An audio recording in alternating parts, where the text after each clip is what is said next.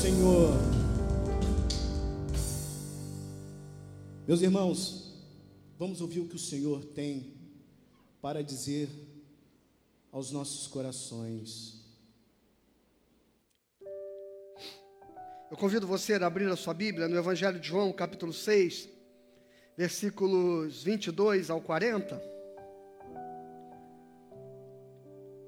Vamos ler juntos? Diz assim: No dia seguinte, a multidão que ficara do outro lado do mar notou que ali não havia senão um pequeno barco e que Jesus não embarcara nele com seus discípulos, tendo estes partido sós.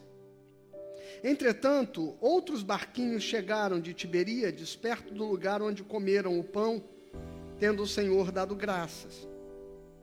Quando, pois, viu a multidão que Jesus não estava ali com seus discípulos, tomaram os barcos e partiram para Cafarnaum à sua procura. E tendo encontrado do outro lado do mar, lhe perguntaram: Mestre, quando chegaste aqui? Respondeu-lhe Jesus: Em verdade, em verdade vos digo, Vós me procurais não porque vistes sinais, mas porque comestes dos pães e vos fartastes. Trabalhai não pela comida que perece, mas pela que subsiste para a vida eterna, a qual o Filho do Homem vos dará, porque Deus o Pai o confirmou com seu selo. Dirigiram-se, pois, a ele, perguntando: Que faremos para realizar as obras de Deus? Respondeu-lhe Jesus: A obra de Deus é esta, que creiais naquele que por ele foi enviado. Então lhes disseram, per, perdão, então lhe disseram eles: Que sinal fazes para que vejamos e creiamos em ti? Quais são os teus feitos? Nossos pais comeram o maná do deserto, como está escrito: deu-lhes comer pão do céu. Replicou-lhe Jesus: Em verdade, em verdade vos digo: Não foi Moisés quem vos deu o pão do céu. O verdadeiro pão do céu é meu Pai quem vos dá. Porque o pão de Deus é o que desce do céu e dá vida ao mundo. Então lhe disseram: Senhor, dá-nos sempre desse pão. Declarou-lhe Jesus: eu sou o pão da vida. O que vem a mim jamais terá fome, e o que crê em mim jamais terá sede.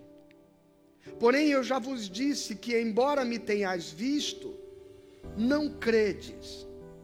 Todo aquele que o Pai me dá, esse virá a mim, e o que vem a mim, de modo nenhum o lançarei fora, porque eu desci do céu não para fazer a minha própria vontade, sim a vontade daquele que me enviou. E a vontade de quem me enviou é esta: que nenhum eu perca de todos os que me deu. Pelo contrário, eu o ressuscitarei no último dia. De fato, a vontade de meu Pai é que todo homem que vir o Filho e nele crer tenha a vida eterna, e eu o ressuscitarei no último dia. Vamos orar por esta palavra? Pai, eu te peço que nos ilumine, que faça com que o nosso coração possa ver aquilo que muitos destes que estavam aqui não viram. Que nós possamos ver o Filho e nele crer nesta hora. Que nós possamos receber a Sua palavra e dela sermos alimentados, ó Deus. Que nós possamos crer na palavra e sermos por ela descedentados, saciados, Pai. E que o Senhor assim encontre nesta manhã os teus filhos, para eles falar e a eles se revelar. No nome de Jesus Cristo. Amém. Amém. Bom, irmãos, como nós temos seguido o Evangelho de João em sua sequência, na sua narrativa, versículo a versículo. Há dois domingos atrás nós falamos a respeito da multiplicação dos pães e dos peixes. E que sinal tremendo foi este de cinco pães e dois peixinhos alimentarem uma multidão de pessoas. de mais de cinco mil homens, que assentados ali, viram Jesus abençoar aquele pão e aqueles peixes, e se fartaram e comeram o quanto desejaram comer, e ainda sobrou depois dos pedaços que sobraram da, daquela multiplicação, doze cestos cheios de pão. Porque a abundância com que aquele sinal se manifestou foi clara, evidente, inequívoca. E logo depois, os discípulos, ou melhor, e logo depois eles tentam tomar Jesus à força para fazê-lo rei. A tradução aqui, versículo 15, sabendo, pois, Jesus que estavam para vir com o intuito de arrebatá-lo, arrebatá-lo aqui, é uma tradução muito simplificada daquilo que João Calvino, ao comentar este versículo, traduz como para tomá-lo à força, para o proclamarem rei. E Jesus então retirou-se novamente, sozinho para o monte, se afastou da multidão, e depois caminhou sobre as águas, encontrou seus discípulos assustados no meio do mar, lutando contra o vento, tentando chegar ao outro lado. E quando Jesus entra com eles no barco, o texto diz que eles logo chegaram ao seu destino. E no dia seguinte, então, aquela mesma multidão vai procurar Jesus. Eles tinham visto que os discípulos haviam partido e que Jesus não havia entrado no barco com eles. E eles perceberam que não havia outro modo de que Jesus tivesse se retirado dali, senão de um modo sobrenatural. E quando chegaram outros barcos ali, em Tiberíades, eles se juntaram nesses barcos e foram na direção de onde eles sabiam para onde os discípulos iam, que era a cidade de Cafarnaum. É interessante dizer que quando o texto, o evangelista João, ele diz que eles, tendo encontrado no outro lado do mar, no verso 25, nós precisamos entender que o outro lado não é o lado oposto. Porque o mar da Galileia, porque na verdade Cafarnaum ficava no mesmo lado de Tiberíades, não ficava do lado oposto. Seria teria João então errado, se equivocado? Não. O que acontece é que é, havia naquele, naquele lugar de Tiberíades a Cafarnaum, como e depois de Cafarnaum ficava Betsaida, como uma, uma baía, como uma, um recuo ali da praia de modo que de um lado aqui desta baía você tinha Tiberíades, do outro lado você tinha Cafarnaum, porque o outro lado do mar, ou seja, o lado oposto, na verdade, é onde você teria a região dos Gadarenos.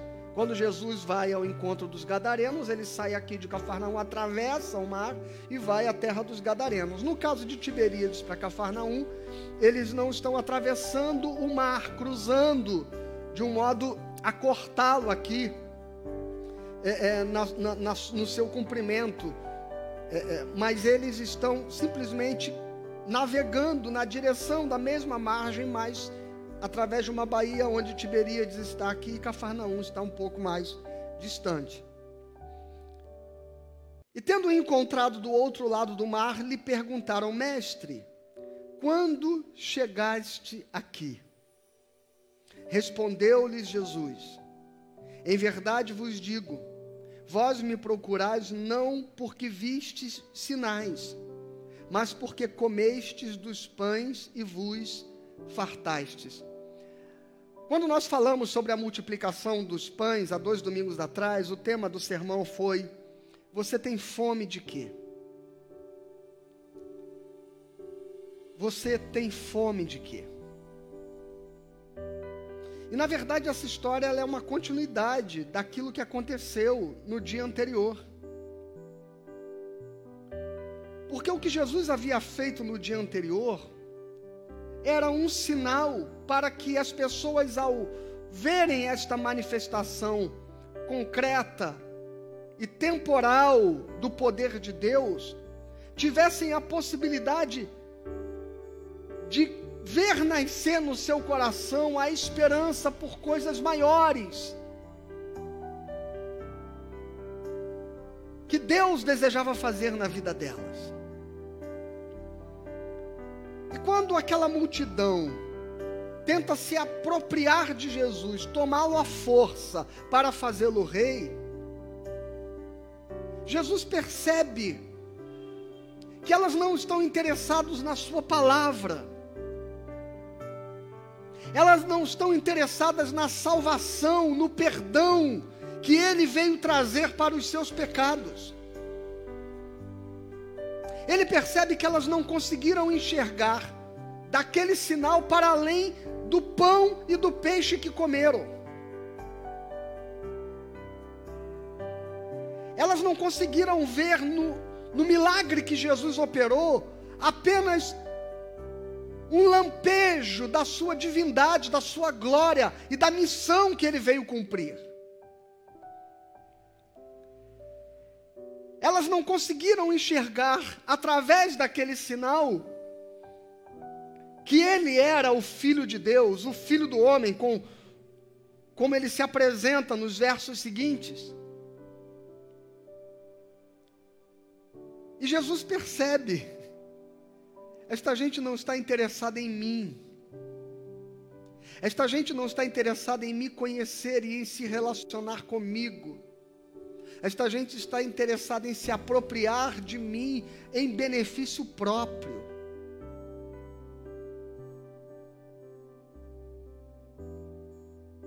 E é por isso que ele se retira para o monte.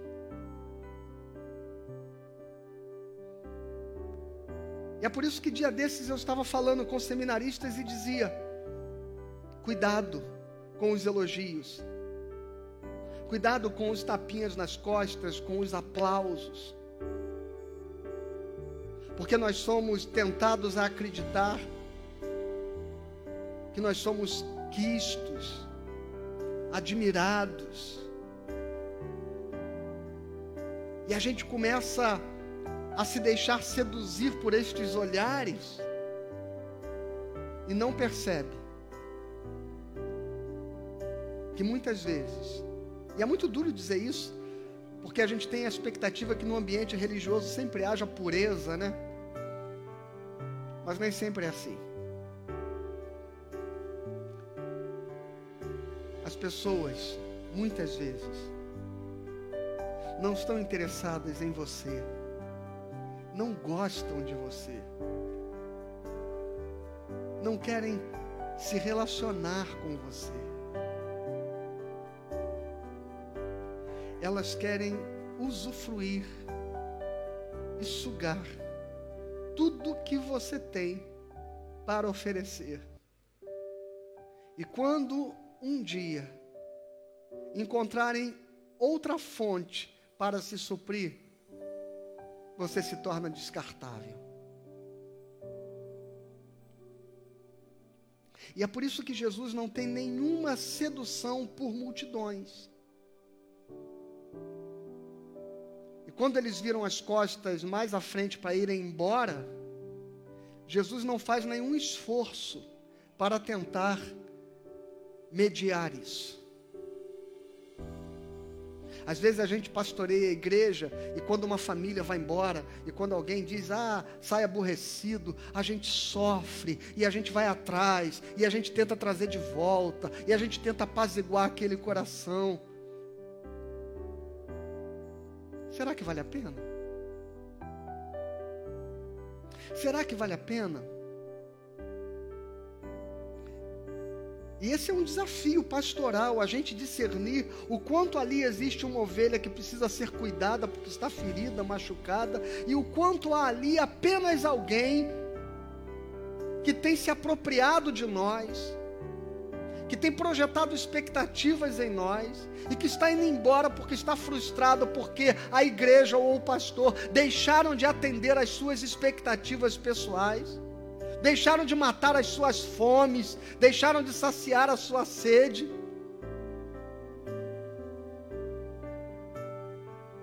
E por não estarem verdadeiramente vinculadas em amor, em afeto à comunidade, ao pastor, ao rebanho que se reúne neste lugar, vai embora, faz biquinho, faz confusão.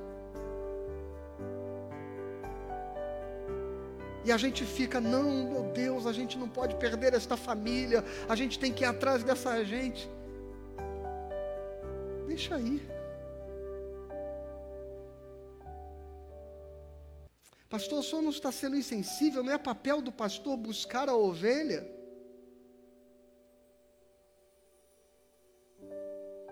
É papel do pastor também saber quem é a ovelha.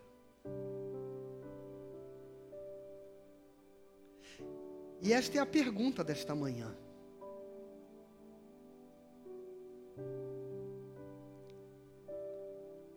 se você faz parte da multidão, ou se você faz parte daqueles que pertencem a Jesus.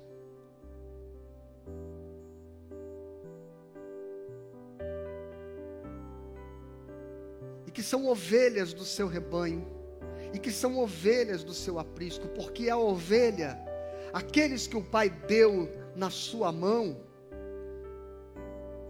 ele jamais a perderá. Mas aqueles que querem apenas se apropriar do Evangelho, que querem apenas usufruir da igreja, que querem apenas serem abençoados e se sentirem bem e encontrarem é, é, regozijo para o seu coração e terem um lugar de conforto, mas que efetivamente não tem vínculos e compromissos verdadeiros com a palavra, com o evangelho, com a comunhão, do que significa ser corpo de Cristo, unidade, rebanho do Senhor. Jesus Cristo não se incomoda quando eles se escandalizam quando eles ficam perturbados. E no versículo 66 o texto diz: À vista disso, muitos dos seus discípulos o abandonaram e já não andavam com ele. Então, se você acha que eu estou sendo insensível ao dizer, deixa ir, Precisamos olhar para Jesus, porque o texto diz que muitos dos seus discípulos. Então, o texto não está falando de gente ocasional que estava passando por ali de gente que por um dia resolveu visitar e acompanhou o milagre e que depois não gostou do que Jesus falou e foi embora. Não, o evangelista João se refere aos que foram embora como discípulos, de modo que eram um grupo de pessoas que há algum tempo já haviam se dedicado em seguir Jesus, ouvir a sua mensagem e aprender dele. Mas quando são confrontados por Jesus, eles vão embora. E Jesus olha para os demais que ficaram e diz: Se vocês quiserem ir junto, fiquem à vontade, porque não interessa a Jesus tentar gastar-se por aqueles que nitidamente não conseguem enxergar nele aquilo que ele significa e representa.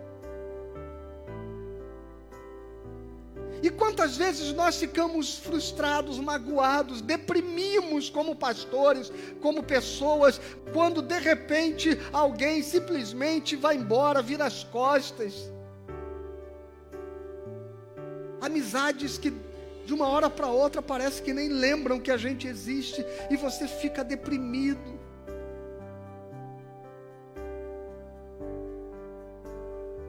A gente deprime porque um fulano que a gente nem sabe quem é bloqueou a gente no Facebook. Perdemos 50 seguidores no Instagram. Jesus não Jesus não quer like, gente. Jesus não quer joinhas, Jesus não quer. Jesus não quer curtidas. Jesus não quer simpatizante, Jesus não quer multidão. Jesus quer gente que pertença a Ele.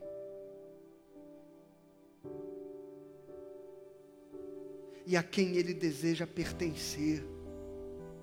Jesus quer pessoas cujo coração pulsem com aquele cântico do livro de Salomão que diz: Eu sou do meu amado e o meu amado é meu. As muitas águas não poderiam afogar este amor. Os rios não poderiam submergi-lo, a morte não poderia vencê-lo.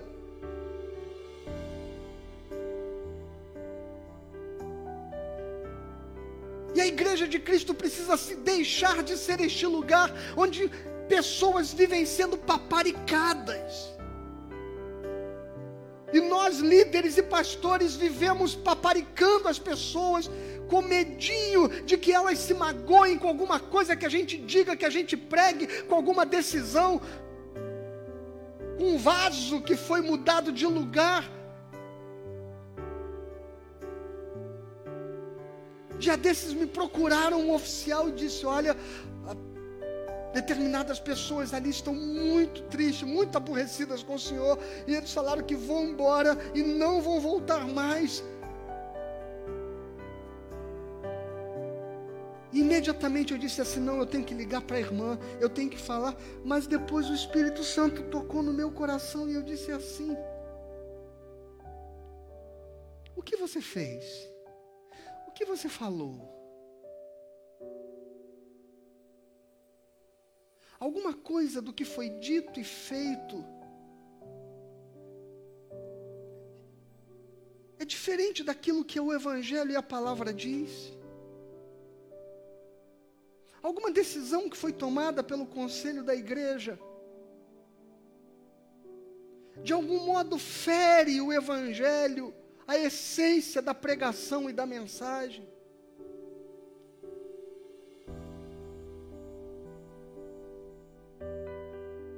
E eu pensei comigo,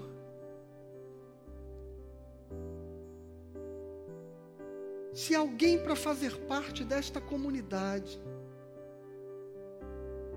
possui com esta comunidade vínculos tão frágeis, que podem ser quebrados pelo simples fato de que uma parede mudou de cor, um banco trocou de lugar, um determinado espaço foi remanejado.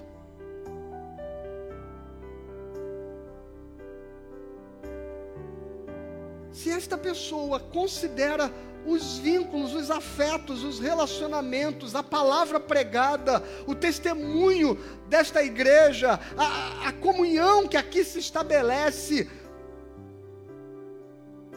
Se tudo isso pode simplesmente ser ignorado porque alguma coisa me deu uma mágoazinha no coração,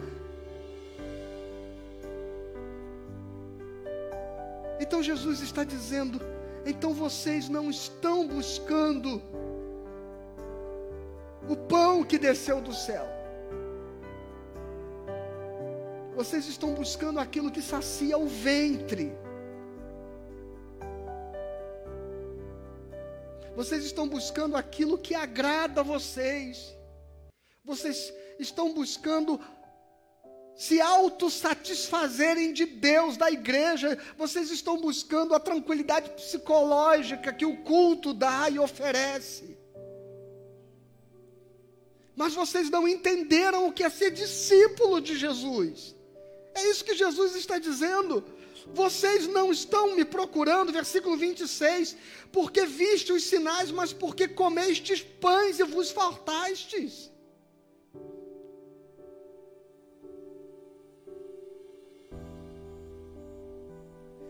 E aí eu disse para aquele oficial da igreja: deixa ir, deixa ir.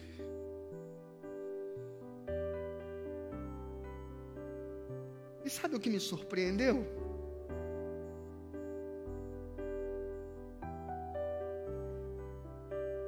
É que aquelas pessoas não foram, elas ficaram.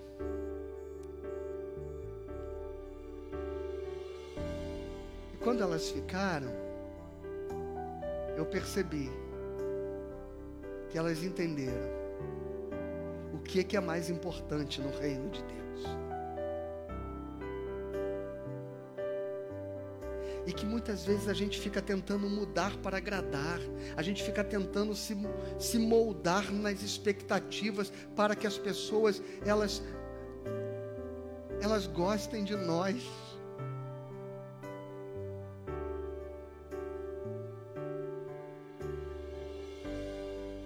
E a igreja ela quer ser, ela quer ter uma linguagem atraente, ela quer ser esteticamente atraente, ela quer ser é, é, liturgicamente moderna.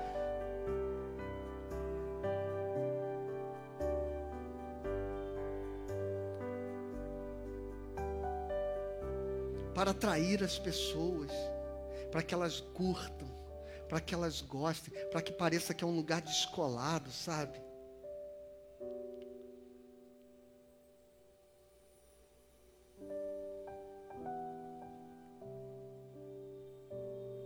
E aí a gente vai construindo um espaço onde as pessoas frequentam não porque querem Jesus Cristo,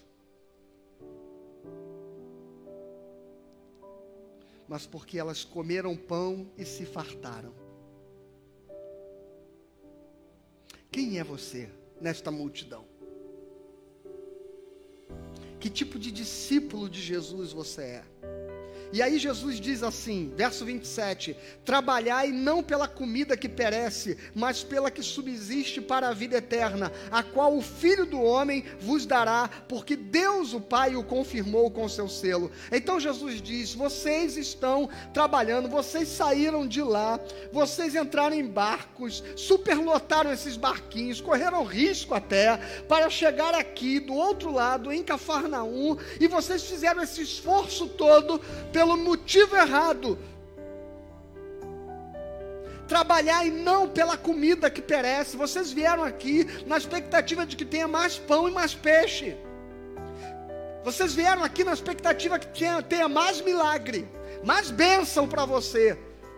Mas estas coisas temporais, elas passam.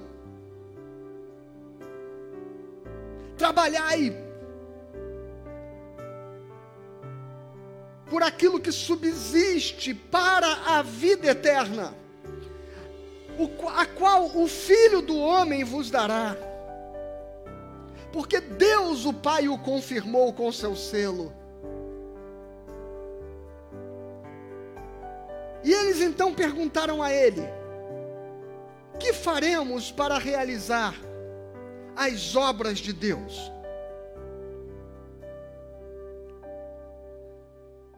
Olha, irmãos, como fica claro.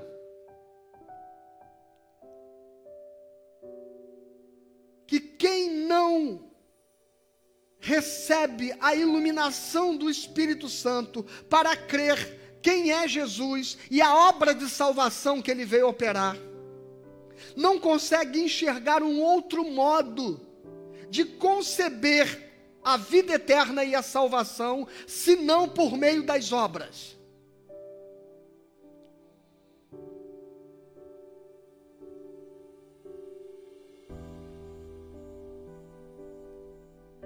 O apóstolo Paulo diz que aqueles que almejam uma salvação que se conquista pelas obras, eles anulam a graça. Quem se gloria nas obras e passa a valer-se das suas boas obras como sendo o meio pelo qual se é salvo, ele anula a graça, de modo que Paulo está apresentando as obras e a graça como coisas que, dependendo do modo como são vistas, são excludentes. Ué, pastor, mas. Mas não está escrito que em Tiago que as obras cooperam com a fé? As obras cooperam com a fé quando elas são manifestas como consequência e como fruto de uma fé que nos salvou. Quando as obras são colocadas como sendo um meio para alcançar a salvação, ela não coopera, elas não cooperam com a fé, pelo contrário, ela anula a graça. Ou você é salvo, então escuta, ou você é salvo pelas obras, ou você é salvo pela graça. Não se é salvo pelas obras e pela graça.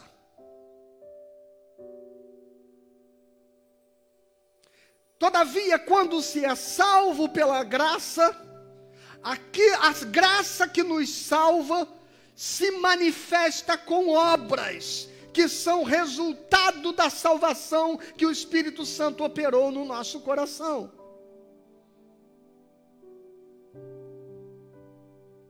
E é por isso que dizia um teólogo: ninguém será salvo pelas obras. senão pela graça. Mas sem obras, ninguém se salvará. Ora, pastor, que contradição louca é essa? Não, ninguém será salvo pelas obras. Mas se elas não existirem, onde está a evidência de que a graça se manifestou a nós? Onde estão os frutos que evidenciam que nós nascemos de novo? porque pelos frutos conhecereis a árvore. O que precisamos entender é que a gente conhece uma mangueira por ela dar manga. Mas a manga não nasce antes da mangueira ser mangueira. A manga nos dá a conhecer que a mangueira é uma mangueira e não um pé de cajá. Mas antes que houvesse manga, a mangueira já era mangueira.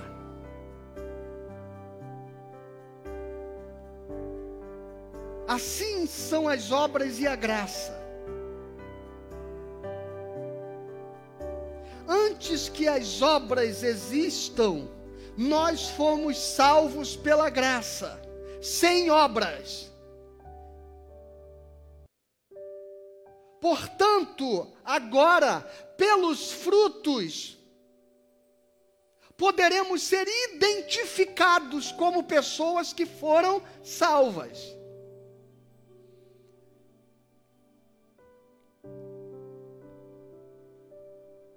E quando Jesus diz: trabalhai, por aquilo que subsiste para a vida eterna, as pessoas escutam assim: então eu tenho que fazer as obras de Deus para ter a vida eterna. E aí elas voltam para Jesus e perguntam: o que faremos para realizar as obras de Deus? Então elas esperavam que Jesus pudesse então dizer a elas qual era o trabalho que precisava ser feito para alcançar a vida eterna. Só que olha qual é a resposta que Jesus dá. Respondeu-lhe Jesus: A obra de Deus é esta, que creiais naquele que por ele foi enviado. Que creiais naquele que por ele foi enviado.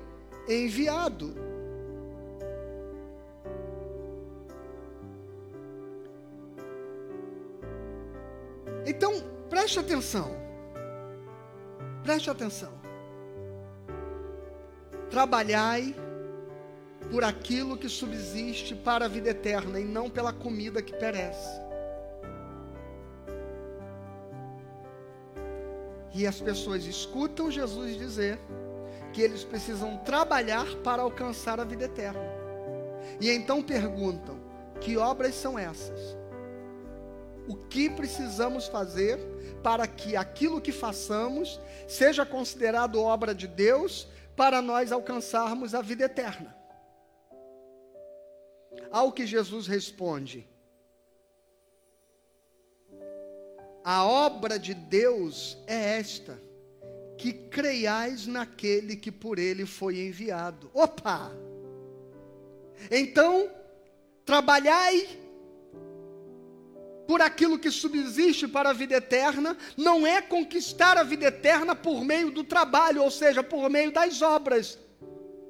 Senhor, que obras são essas? Jesus diz: a obra que eu estou me referindo, diferentemente daquilo que vocês pensam, que eu vou dar agora para vocês um conjunto de regras, de comportamentos, de afazeres, de compromissos, de ritos, de preceitos, de leis a serem seguidas, a única obra que pode subsistir para a vida eterna é que vocês creiam em Jesus Cristo, aquele que o Pai enviou Portanto, único, o único instrumento pelo qual importa que sejamos salvos é a fé.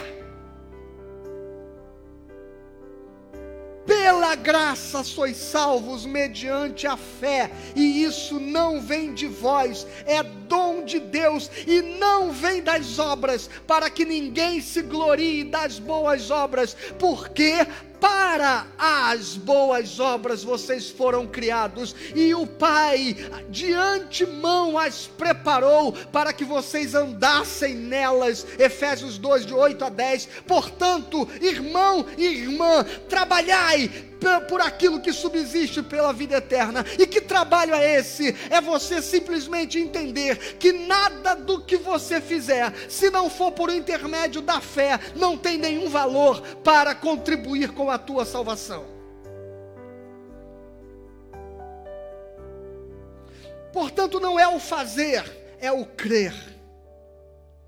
Não é a tarefa, é o que me move a ela não é o gesto, mas o sentimento que me motiva.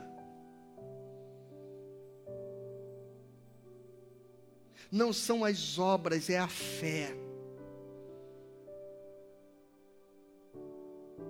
Creia em Jesus Cristo e serás salvo, tu e a tua casa.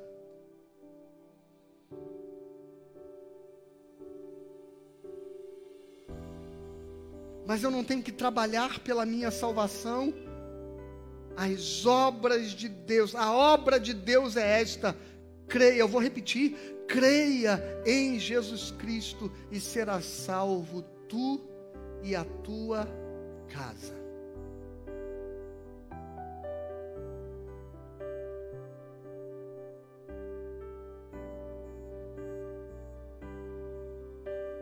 Este é o sentido mais profundo destes, deste fragmento de versículos aqui, dos versos 26 até o verso 29. Trabalhai, não pela comida que perece. Pare de querer um evangelho que serve a satisfazer os teus desejos. Pare de querer um evangelho, uma igreja, um pastor que sirva para paparicar você. Pare de buscar um culto, o culto tem que ser legal, tem que ser bacana, a música tem que ser descolada.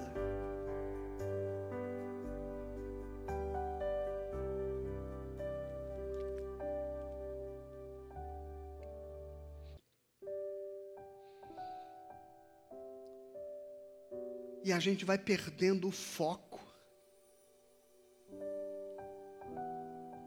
A gente vai perdendo o objetivo.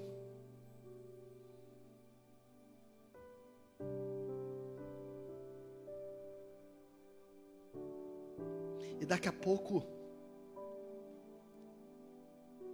a qualidade que a gente está investindo já não é mais porque a gente deseja dedicar ao Senhor que de melhor nós podemos fazer, mas é porque a gente quer fazer um negócio que as pessoas gostem.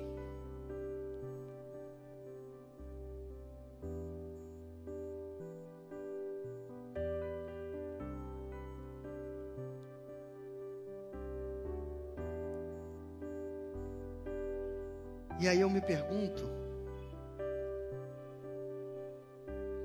onde estão as multidões que hoje dizem seguir Jesus?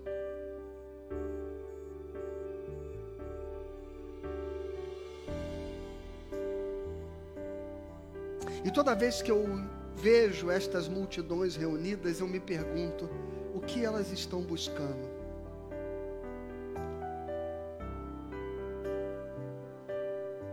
E me pergunto mais: o que nós estamos oferecendo para que esta gente toda esteja aqui?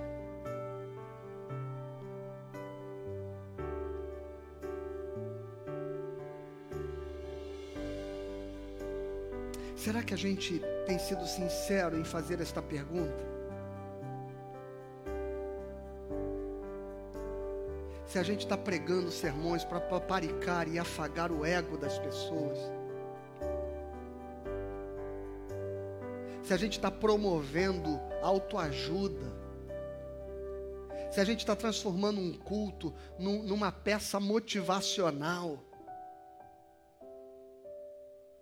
porque as pessoas não estão enxergando o grande mistério da salvação, mas estão, na verdade, apenas querendo saciar o seu próprio ventre.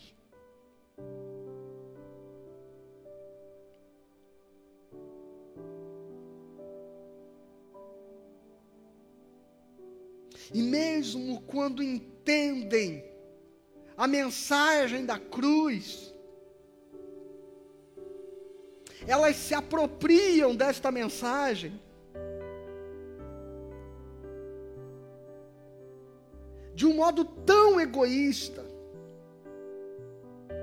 de um modo tão intimista,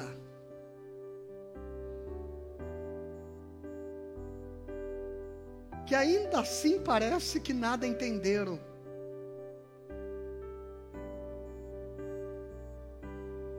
Daquilo que Jesus diz.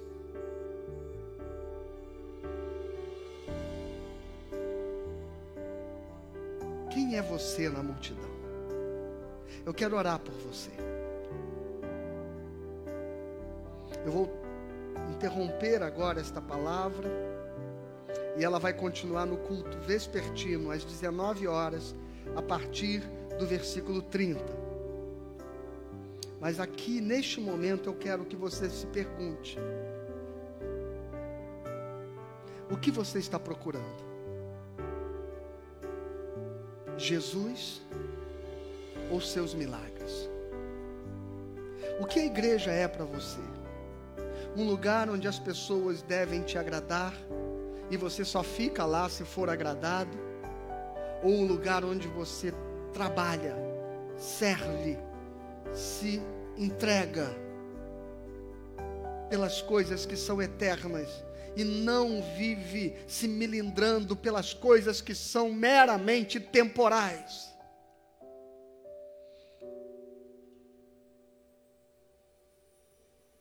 E em que você tem baseado a sua salvação? Nas obras de Deus? Que na cabeça de muita gente é trabalhar, é a sua produção eclesiástica, é a sua performance religiosa, é o seu zelo litúrgico, sua tradição, seus ritos, seus serviços, seu esforço de ser boa gente, de se comportar. Ou a sua salvação se baseia no fato de você crer que é Jesus quem te dá. Eu, olha o que ele diz: que o Filho do homem, a vida eterna, a qual, versículo 27, a qual o Filho do homem vos dará. Ele vos dará a vida eterna. Trabalhe por ela. Ué, mas não é dada. Porque se eu tiver que trabalhar para conquistá-la, ela será comprada, não será dada. Mas o texto diz que ele vos dará. Então, que obras são essas? A obra é tão somente crer que é de graça, e que o perdão é de graça, e que a cruz é que te salva, e que é Jesus que te salva. E se você entender que o que você precisa mais do que milagres, mais do que cura, mais do que prosperidade, mais do que bem-estar, mais do que saúde, mais do que alegria, diversão, mais do que dinheiro, mais do que qualquer outra coisa, a única coisa que você precisa é de Jesus Cristo. Você vai descobrir que todas as outras coisas te serão acrescentadas. Mas não e jamais e em nenhuma hipótese no volume, na extensão, na dimensão ou na quantidade que você antes acreditava precisar, porque você vai descobrir que aquele que come do pão da vida, que vem a Cristo, é saciado, aquele que crê nele tem a sua sede matada, de modo que tudo aquilo que você julgava ser ou precisar, julgava precisar e necessitar, você vai descobrir que isso vai perder totalmente a importância e a relevância que talvez tenha para você hoje, quando você entender que Jesus mata a tua fome e sacia a tua sede, e o que você precisa é de Jesus Cristo na sua vida. Deixa eu orar por você. Pai, abençoe esta pessoa. Guarde o seu coração. Guarde sua vida.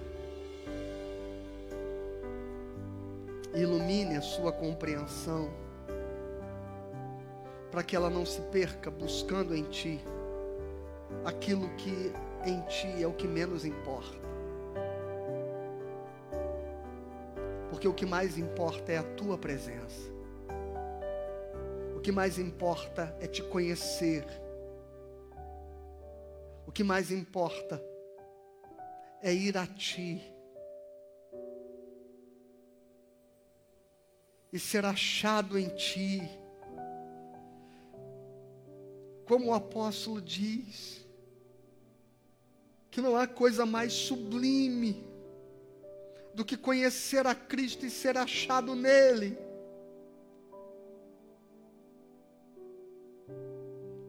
Portanto, nesta manhã, ó Pai, que o Senhor possa encontrar aqueles que são teus e trazê-los a Ti. E que o Pai traga os teus filhos até a tua salvação nesta hora.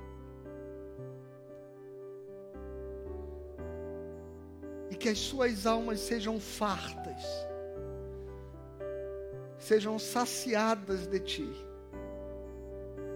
No nome santo de Jesus eu oro. Amém. Aleluia. Que Deus abençoe sua vida, que Deus abençoe sua casa, sua família. Que nesta manhã esta palavra possa abençoar o teu coração, viu?